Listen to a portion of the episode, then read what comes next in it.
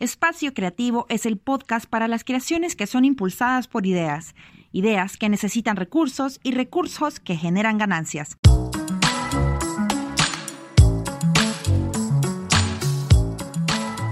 Bienvenidas y bienvenidos a este espacio creativo, a este podcast. En el primer episodio hoy tenemos una invitada de lujo. No podríamos tener un primer episodio mejor que con Eva Carolina Gómez. Eva Carolina Gómez es una mujer que está formada en ciencias políticas, en derecho internacional público, también en relaciones internacionales y que ya tiene varios años siendo la directora del Museo para la Identidad Nacional, como lo conocemos el MIN. Bienvenida, Eva. Muchísimas gracias. Qué honor estar contigo y hablar de una temática importantísima para todos los países eh, latinoamericanos como es la cultura y hoy relacionada a la economía naranja o a la economía creativa. Y precisamente es de eso que vamos a hablar. El tema de hoy es, pero ¿qué es esto de economía naranja? Y vamos a iniciar preguntándole a Eva cuál sería el concepto adecuado de economía naranja. Bueno, para hablar de economía naranja podemos relacionarlo a lo que hoy se llama las industrias culturales y creativas. Eh, la economía naranja es en realidad un conjunto de actividades que se refieren a la transformación de las ideas, del talento humano, ¿no? Eh, y que pueden ser transformadas en bienes y servicios eh, de carácter cultural. Aquí la cultura va a ser el eje transversal y que pueden ser registradas como propiedad intelectual. En otras palabras, la economía naranja hace referencia a la cultura, a las industrias creativas y, a la creación de contenidos. Eh, son todas aquellas actividades, podemos decir, que transforman el, el ah, perdona, que transforman el conocimiento en un bien y servicio y trata de fomentar, además del beneficio económico, el desarrollo de la cultura y la creatividad. Eh, en pocas palabras, son aquellas actividades que se encuentran como ejemplo el cine, la moda, la televisión, etcétera, dentro del mundo de la cultura, de las artes y que implica la creatividad. Perfecto. Eh, anotando o agregando a lo que Eva está diciendo es muy importante porque creo yo que ya es momento o hace mucho tiempo eh, tuvo que haber ocurrido el cambio de chip, donde se decía que las que las eh, que estas actividades creativas solo eran un hobby, pero realmente no, forman parte de una economía. Y esta economía igual la vez pasada em, estaba conversando perdón, con Milka Mesa y ella me decía que mientras el artista no haga el proceso correspondiente para pertenecer a la economía, pues no va a poder generar el ingreso necesario y ese es un tema también que me gustaría tocar con usted. Claro, querés morir como, como Van Gogh en la pobreza o querés morir como Picasso, ¿no? Eh, esto eh, eh, definitivamente, como decía Milka, lo que buscamos particularmente en Naranja Republic, que es el proyecto que está impulsando el cluster de economía naranja o economía creativa en el centro histórico de Tegucigalpa, es que podamos de alguna manera avanzar en la renovación urbana, pero también en capacitar a todos los que hacen parte de la economía creativa, en eh, pensar un poco más como empresarios culturales, ¿no? Eh, difícil porque todos estos artistas es el arte por el arte, pero definitivamente queremos que el sector cultural contribuya al Producto Interno Bruto que podamos exportar nuestros talentos que son grandiosos. Realmente Honduras cuenta con eh, un capital humano talentosísimo eh, y que tenemos que abrirles los ojos y tienen que hacer lo que tienen que hacer, ¿no? Un poco estar a la altura de las nuevas tecnologías, hablar de marketing digital, eh, hacer los encadenamientos importantes para coproducir, para coexportar, para co eh, eh, etcétera, etcétera, ¿no? Entonces, la coproducción, eh, la, tiene que ser todo este trabajo conjunto donde podamos visibilizar los beneficios de la economía creativa o la economía naranja. Correcto. Eva, ¿y cuáles han sido estas actividades dentro del país que impulsan esta economía naranja, que impulsan estas industrias creativas? Bueno, esto es muy nuevo. Esto eh, a, nivel de gobierno se crea la Comisión Naranja, donde tú trabajas, eh, que se da después de la visita del señor presidente a Colombia en la toma de posesión de Duque, que es eh, además el que escribió con Buitrago el eh, libro Economía Naranja, eh, Oportunidades Infinitas, algo así, en el 2013, donde se revalora eh, el papel de la cultura ¿no? en Latinoamérica y particularmente en Honduras en cuanto a políticas públicas concernientes a la cultura han sido muy pocas, podemos decir que somos la cenicienta de las políticas públicas. Sin embargo, hubo ese impulso del gobierno eh, por crear esta comisión y empezar a visibilizar eh, los beneficios de una economía naranja, eh, particularmente haciendo el encadenamiento, ¿no? la transversalidad de la cultura en varios ministerios, ¿no? turismo cultural, turismo para el turismo cultural, antropología e historia, finanzas, para eh, todo lo que son incentivos fiscales, eh, eh, el Ministerio de Economía para las pymes, el impulso de, este apoyo a las pequeñas y medianas empresas, etcétera, etcétera. Y por otro lado estamos nosotros, que somos varios socios en este impulso dentro del Centro Histórico de Tegucigalpa, gracias al BIT, a BIT Lab y a TMS de USAID, que eh, eh, tenemos recursos para trabajar en tres distintos ejes y que se ha avanzado muchísimo. Primero, la renovación urbana. Eh, tenemos que, cuando hablamos de economía naranja, también no vamos a inventar el agua caliente en Honduras, creo que podemos seguir mucho de estos ejemplos exitosos y se habla de esta conformación de clusters, ¿verdad? Eh, de economía naranja, donde eh, nosotros que, digamos, en el centro histórico de Tegucigalpa, que es una cosa fabulosa, todavía muchos hondureños no se dan cuenta, pero yo sé que vamos hacia esa dirección, donde tenemos 12 centros culturales, donde tenemos Casa Quinchon, donde tenemos varias actividades culturales que ya se dan, hay todo un mundío ¿no? que se está moviendo y a pesar de la pandemia eh, creo que vamos a resurgir con mucho más fuerza, esperemos en el 2022, aunque tengamos que vivir con este infame virus, eh, pero eh, creo que con Naranja Republic, como te decía, trabajamos en tres frentes, en la renovación urbana, trabajando muy de cerca eh, con la alcaldía para lograr eh, que este clúster pueda darse, darse o, o nacer en el centro histórico. Y esto, por ejemplo, si ves en otros lugares del mundo, los jóvenes eh, como en Soho, en Nueva York y en otros lugares en América Latina, en Cali, etcétera, donde los jóvenes vienen a vivir al centro histórico y además trabajan y se conectan con toda esa cadena de valor que tienen que conectarse eh, para hacer sus creaciones y definitivamente impulsar lo que es la economía creativa.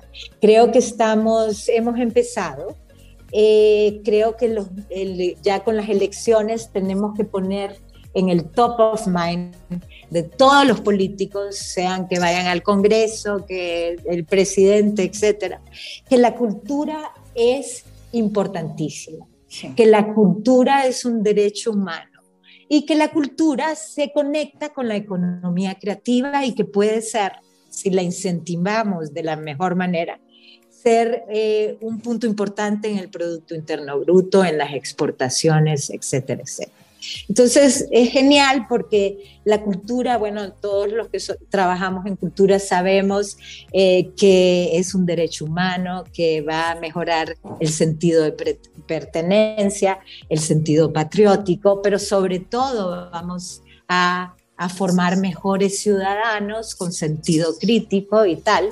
Tal vez eso a los políticos no les interese, pero sobre todo que tenemos otra área económica que merece ser impulsada y que toca particularmente a nuestros jóvenes, ¿no? Y esto va a generar empleo, eh, vamos a tener exportaciones interesantes porque definitivamente hay mucho talento en Honduras. Creo que ha tocado varios puntos claves en esta respuesta. Es muy importante.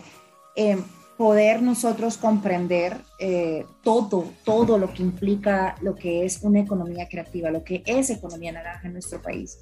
Y en base a esto es la siguiente pregunta, Eva. Como ciudadanos, nosotros, ¿qué podemos hacer? ¿Cuál es nuestro deber para apoyar estas industrias creativas?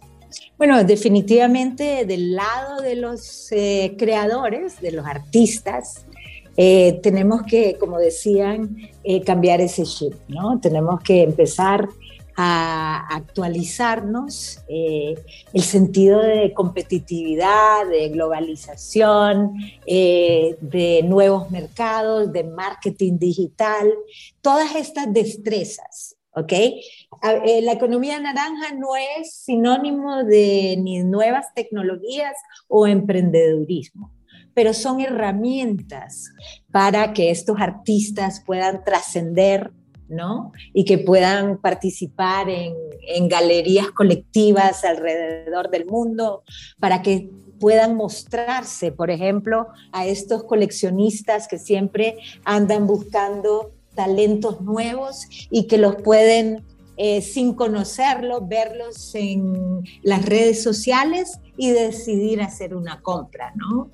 Eh, yo pongo, hay varios artistas, ¿no? Que me complace saber que han trascendido las fronteras y que han usado el buen uso de sus redes sociales, un buen conocimiento de marketing digital, eh, la factura, tienen un mejor trabajo, etcétera, etcétera, ¿no? Entonces, eh, definitivamente tenemos que ser eh, ciudadanos globales, ¿no? Eh, toda esta industria que pueda trascender. Vemos en Guatemala, por ejemplo, cómo trascendieron en animación digital, en esta película de Nardia. ¿Me entiendes? Hay, hay, hay ejemplos fabulosos. Uruguay, que está exportando software, que tiene el 10% del mercado mundial en software. Bueno, tenés ejemplos increíbles y por qué no Honduras. Yo creo que tenemos que darle ese empuje eh, particularmente a los jóvenes y ojalá se requiere esa alianza públicos-privadas. El, el, gobierno tiene que hacer lo que tiene que hacer y los privados, como te decía, los artistas por un lado tienen que actualizarse, ser más competitivos, ser más originales la originalidad. Y por eso la cultura es fundamental, la identidad, etcétera, tienen que ser la razón de ser de tu arte, ¿no? Que, que, el arte hondureño días, este es fulano de tal y no está copiando a nadie, ¿no? Eso es muy importante. Y por otro lado, el consumo de la cultura. Es muy difícil, eh, por lo menos a mí, por los tiempos que estuve en el MIN, eh, tuve que poner esas... Eh, eh, em, sombrías, ¿no? En el centro histórico, ah, enfrente del museo. Eh, lo copiamos de Portugal, yo estaba, estuve antes en Portugal, pero eso atrajo de alguna manera cómo el color, ¿no? Cambia la psiquis y, mira qué impacto más increíble. Eh, tres millones de personas eh, subieron fotos o comentarios, etcétera. no, no todos entraron al museo, pero por lo menos en ese año que fue el 2013, eh, subimos 46% de la visitación al museo y al centro histórico. Entonces, eh, esa, eh, tenemos realmente que, que, trabajar mucho, que el top of mind apueste por la cultura, por las industrias culturales y la creatividad, eh, y que trabajemos juntos, sector público y privado, para lograr posicionar en el Producto Interno Bruto de nuestro país a las industrias culturales y creativas. Es, es, es, muy importante lo que acaba de decir. Tengo tres páginas ya llenas de todo lo que ha comentado. Eh, pero hay una parte muy importante dentro de la cultura y es que eh, el COVID, esta pandemia nos ha afectado en todos los aspectos, en el personal, en el laboral, en todos. Y en medio de una pandemia, Eva, ¿cuáles son los principales obstáculos que enfrenta la comunidad creativa y cómo podemos contrarrestar estos obstáculos? Bueno, es un poco, eh, te voy a contar un poco la, la experiencia del museo eh, cuando entró el, el, COVID, la pandemia, eh, rápidamente nos pusimos a pensar, tengo un, equipo fabuloso de una creatividad absoluta, eh, que teníamos que hacer la apuesta del museo virtual como lo estaba haciendo el Louvre, el Prado y todo el museo del mundo. Y definitivamente ya en marzo habíamos abierto nuestros canales de Facebook y de, de Instagram y Twitter. Y te puedo decir que hemos crecido exponencialmente en seguidores. Ha sido difícil la producción digital de, de, nuestros productos o bienes culturales, eh, pero hemos ido aprendiendo con la marcha y además nos asociamos eh, una consultoría que fue muy importante para el museo, que fue en marketing digital, ¿no? Que teníamos que llevar a más audiencia, siempre éramos de los museos en Centroamérica con más seguidores en redes sociales, pero teníamos que potenciar esto. Imagínate que según esta empresa eh, de especialista en marketing digital, Intersum, eh, logramos en el 2020 likes 14 millones de likes en, eh, eh, lo que se eh, dio en el 2020. Para mí eso fue como algo, mi junta directiva no lo podía creer. tuvimos que comprobarles porque eran los seguidores, los amigos de seguidores y así sucesivamente. Pero el impacto, nunca habíamos tenido ese alcance, ¿no? Eh, lo que nos hace muy, muy orgullosos y hoy nos posiciona entre los principales museos en Centroamérica. Okay. Esta, esta experiencia en base a marketing digital para el MIN puede seguir creciendo a pesar de que la economía ya se esté reactivando, porque si bien es cierto, eh, muchas empresas, muchas empresas pequeñas, medianas, grandes, aumentaron de likes, de seguidores, porque el 2020 fue precisamente como para reinventarse en el mundo digital. ¿Puede seguir creciendo estas cifras para el MIN? Yo, claro, yo creo que sí. ¿Me entendés? Ahora, eh, en el ideal, si abrimos en el 2022 y todo, eh, creo que ya va a ser una función paralela, ¿no? Eh, definitivamente el hecho eh, de que podamos hacer lives de una apertura, de una exhibición, ¿no? Con esta capacidad de estos eh, wizards, estos magos del Internet, donde saben qué hashtag tienen que poner para llegar a mayores audiencias. Bueno, usted es especialista en eso. Todos esos saberes eh, tienen que ser combinados, ¿no? Para tener una mayor proyección del museo en la parte digital que va a estar para quedarse y como en la parte presencial, definitivamente. Perfecto. Entonces, probablemente podemos esperar una reapertura del MIN para el 2022. Bueno, estamos eh, confrontando, como ustedes no sé si saben, pero la UNESCO anunciaba que 30-40% de los museos en el mundo van a cerrar. En nuestro caso, pues sí, estamos en problemas financieros. Eh, por un lado, eh, vamos a reactivar el, el decreto legislativo donde se le daba una subvención al museo. Vamos a ver qué tan abierto está eh, el gobierno de turno o el que sigue, eh, ya que la cultura, creemos, se va a posicionar de otra manera y particularmente el papel del MIN ha sido fundamental para la promoción de la historia del arte y la cultura en nuestro país. Eh, y por otro lado, eh, la empresa privada, estamos buscando nuevos mecenas, ¿no? Para que puedan también ser del grupo de socios pilares del museo.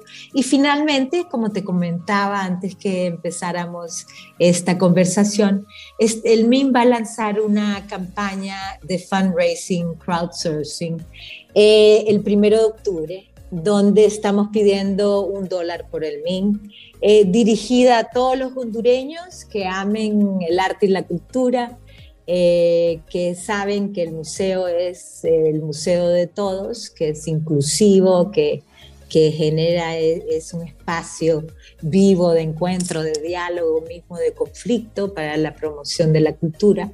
Y creo que podemos lograr salvar un poco las finanzas de esta institución que es de todos.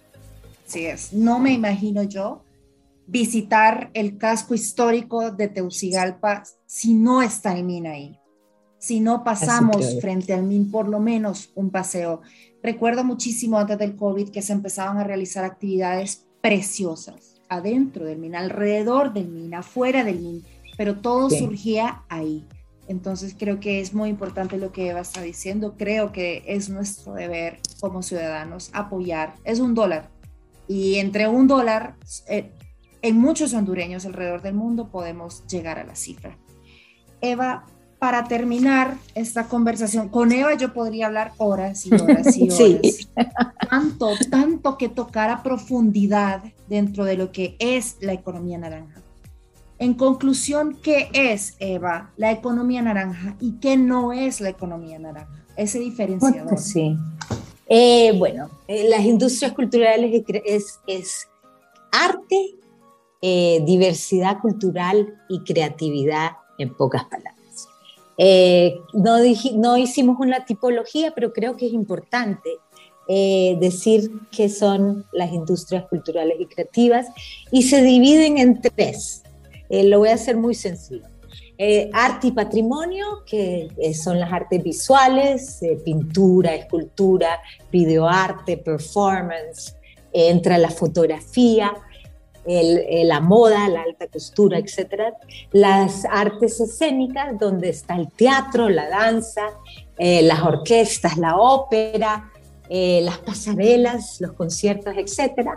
Los parques arqueológicos, tenemos parques arqueológicos fabulosos. Yo que fui ministra de Turismo y hacía mucho énfasis en, en, lo que es el turismo cultural y que hoy va a ser uno de los turismos más importantes porque es el ADN de los destinos, que es la cultura. Tenemos que empezar a, diferenciarnos, no queremos ser Las Vegas, ni Disney World, ni España, ni nada. Queremos ser auténticamente destinos turísticos con nuestra cultura, con nuestra identidad. Los museos, eh, vemos como el Louvre en París eh, genera millones con toda esta circulación de turistas. Es eh, la parada eh, primera que haces cuando llegas a París, obligatoria, o vas al, Guggenheim Bilbao, que hizo la reactivación económica, este museo eh, para Bilbao, o el Prado, o lo que quieras. no tengo que decirles. El turismo cultural, lo que te acabo de decir, es fundamental los centros históricos tenemos que entender que tenemos que conservar, que tenemos que hacer un plan de uso público para nuestro centro histórico. Tenemos más de 90 edificios históricos, patrimoniales, que merecen la pena ser eh, puestos en valor. Eh, no se trata solo de conservar, pero la puesta en valor para que sean utilizados por todos los hondureños. Y finalmente la gastronomía, que es algo que yo soy medio cocinera y me encanta. Y eh, desde el MIN hemos hecho muchísimo en cuanto siendo uno de los elementos fundamentales culturales, que es la gastronomía y que nos une a los hondureños. Entonces nadie va a contradecir que es una baleada, que son unos frijoles fritos, que ¿me entiendes? Es, es fantástico como elemento aglutinador eh, de todos los hondureños. Luego tenés las industrias culturales y creativas, como las editoriales. Estamos hablando de literatura, libros, eh, periódicos y revistas que hoy están haciendo el salto digital. Ya cada vez tenemos menos papel. Eh, los audiovisuales, como el cine, es potentísimo. tú estás en México, ¿verdad, Fabiana? ¿Dónde estás? Sí, eh, bueno, tú puedes ver con Cuadrón y toda esta historia del cine mexicano, el impulso y lo que, lo que se relaciona en esa cadena de valor, la gente que ilumina, el maquillista, los actores. Es una industria impresionante, ¿no? Sí. Eh, incluyendo, incluyendo, incluyendo, incluso esas, esos jóvenes que andan cargando los cables para conectar Exacto. Sí, tenés una gran eh, generación de empleo en torno al cine, la televisión y luego la fonografía, que es la música, ¿no? La música que nos ha salvado como eh, el, el cine de esta pandemia tan terrible que ha estado presente, ¿no? Las artes y la cultura eh, para nuestra salud mental como humanidad. Eso es bien importante, ¿no? Y luego eh, tenés las creaciones funcionales, son los nuevos medios y el software. Eh, recordemos que la economía naranja está basada en la propiedad intelectual. ¿no? No se eh, si bien estas creaciones no se relacionan, podemos decir, con la cultura, pero comunican la diversidad, ¿no? De las identidades culturales, ¿no? Entonces, diseño, publicidad, videojuegos, tenés artes gráficas eh, que incursionan en los entornos digitales. Eh, estos comunican contenidos. Entonces son como herramientas fundamentales para toda eh, la economía naranja. Entonces, este encadenamiento, esto eh, trabajando el, el, espacio público y privado, la asociación público-privado, es vital para impulsar la economía naranja en nuestro país. Así es, así es. Con esto creo que me quedo con esta respuesta tan amplia, tan clara. De aquí vamos a sacar varias frases para poder comunicar todo lo que Eva nos acaba de, contar en este primer episodio del podcast. La verdad es que estoy muy contenta. Eh, no, como repito, no pude haber tenido mejor primera invitada. Gracias. Muchas gracias, por el honor, Eva. Y con eso nos despedimos. No sé si Eva quiere agregar algo más. Bueno, tenemos que poner la cultura en el centro del debate nacional.